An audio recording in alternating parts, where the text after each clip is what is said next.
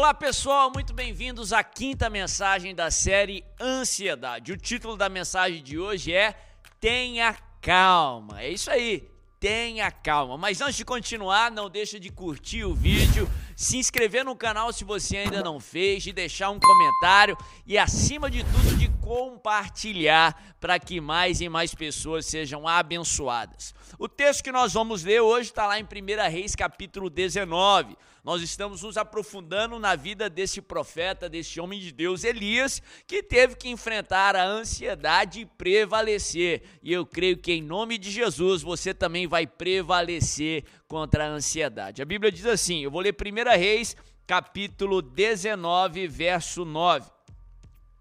Ali entrou numa caverna e passou a noite. E a palavra do Senhor veio a ele: O que você está fazendo aqui, Elias? Ele respondeu: Tenho sido muito zeloso pelo Senhor, o Deus dos exércitos. Os israelitas rejeitaram a tua aliança, quebraram os teus altares e mataram os teus profetas à espada. Sou o único que sobrou e agora também estão procurando matar-me.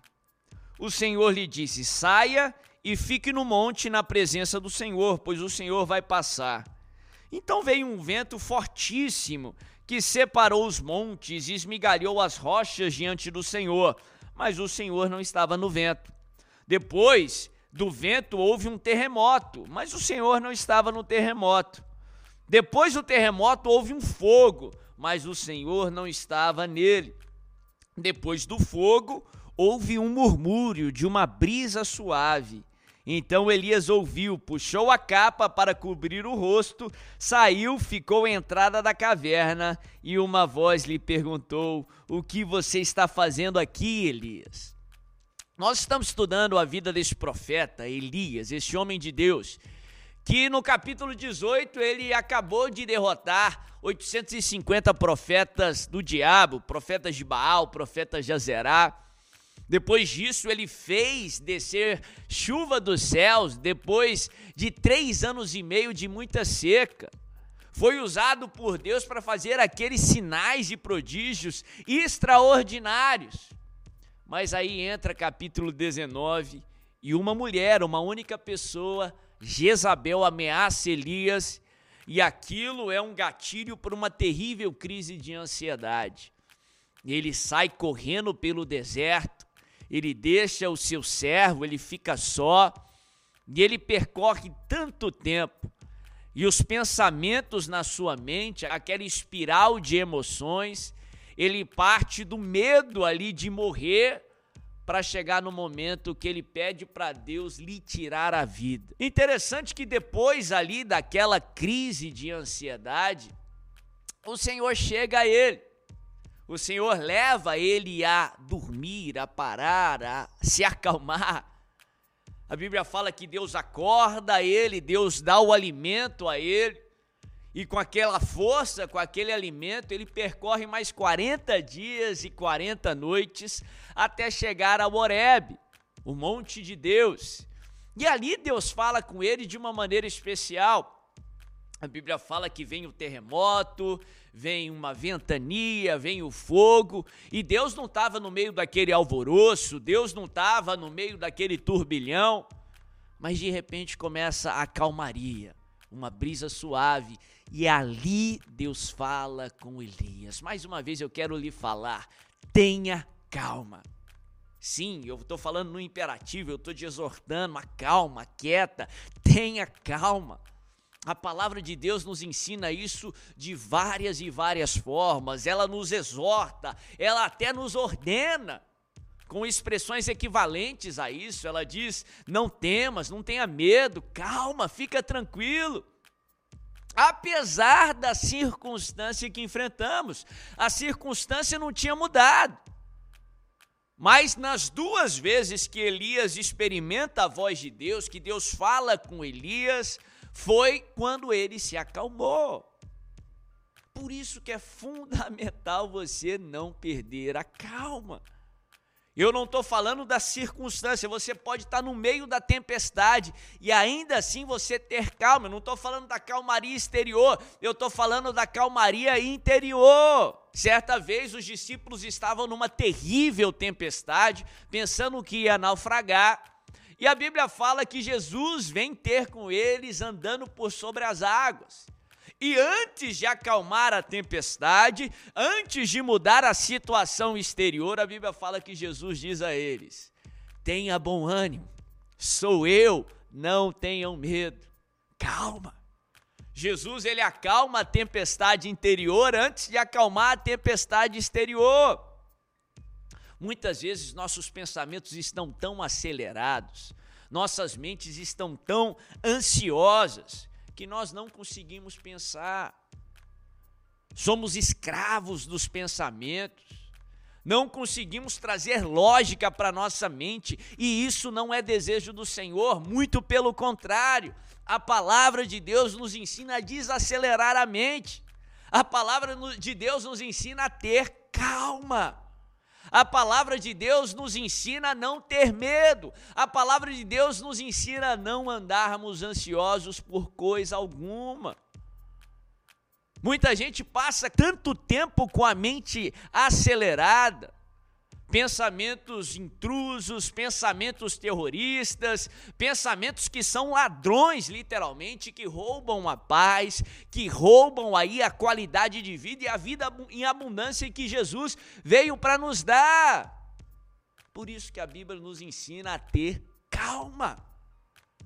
Como um motor que se for usado ali na sua máxima capacidade por muito tempo, sua durabilidade, a sua vida vai diminuir.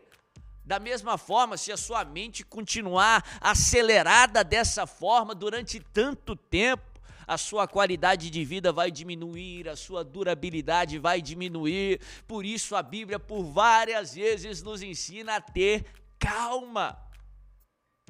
Durante essa série você tem aprendido ferramentas bíblicas para você ter calma. Nós falamos sobre tomar o controle da nossa mente. Se você não assistiu a essa mensagem ainda, você pode clicar nesse link que está aqui em cima tomar o controle da sua mente, fazendo bons questionamentos aos seus pensamentos, levando a sua mente para a sala do interrogatório, como falamos nas mensagens anteriores, enchendo a sua mente da mensagem do Evangelho, da Bíblia, da palavra de Deus.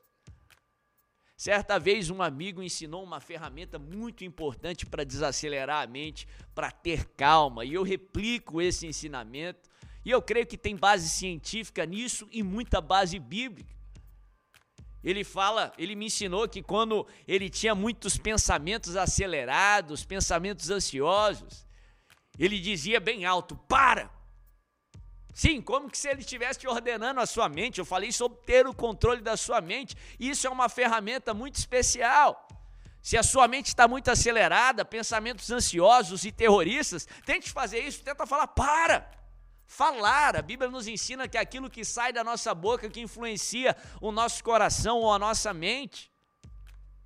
Se você pensar 10% a menos nos pensamentos ansiosos que você iria pensar, você já está no, no benefício, você já está no crédito.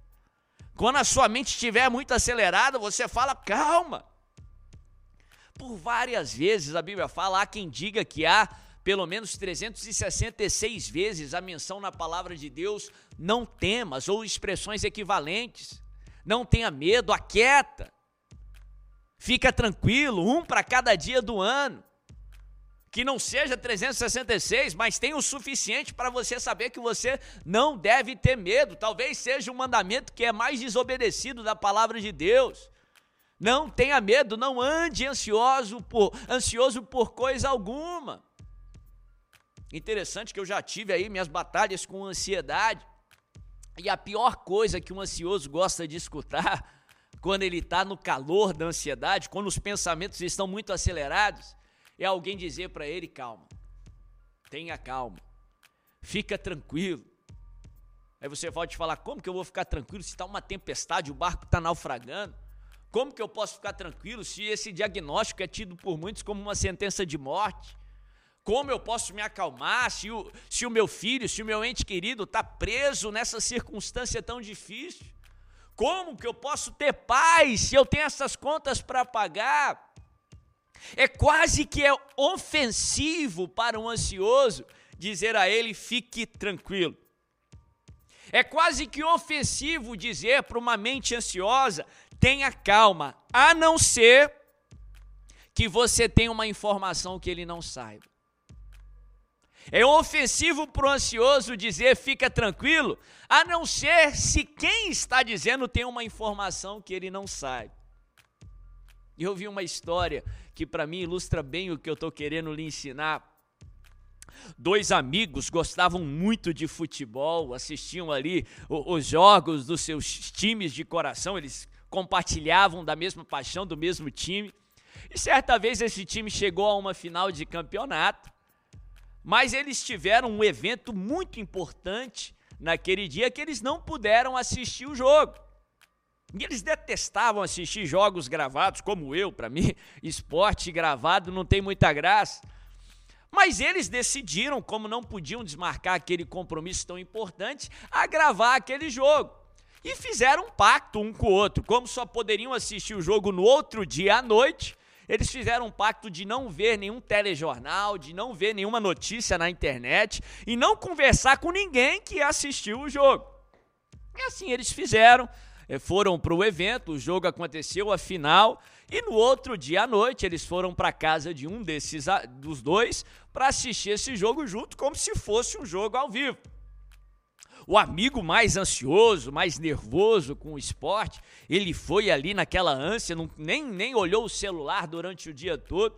E quando ele começou a assistir o jogo, ele reparou que o amigo dele não estava tão ansioso assim. Ele achou aquilo estranho. Não demorou muito para ele perceber que o amigo ele já tinha assistido o jogo, mas não tinha falado.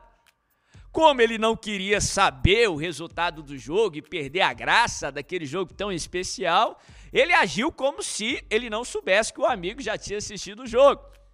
Só que ele estava ficando muito tenso todas as vezes que o time adversário atacava, todas as vezes que a jogada era muito quente.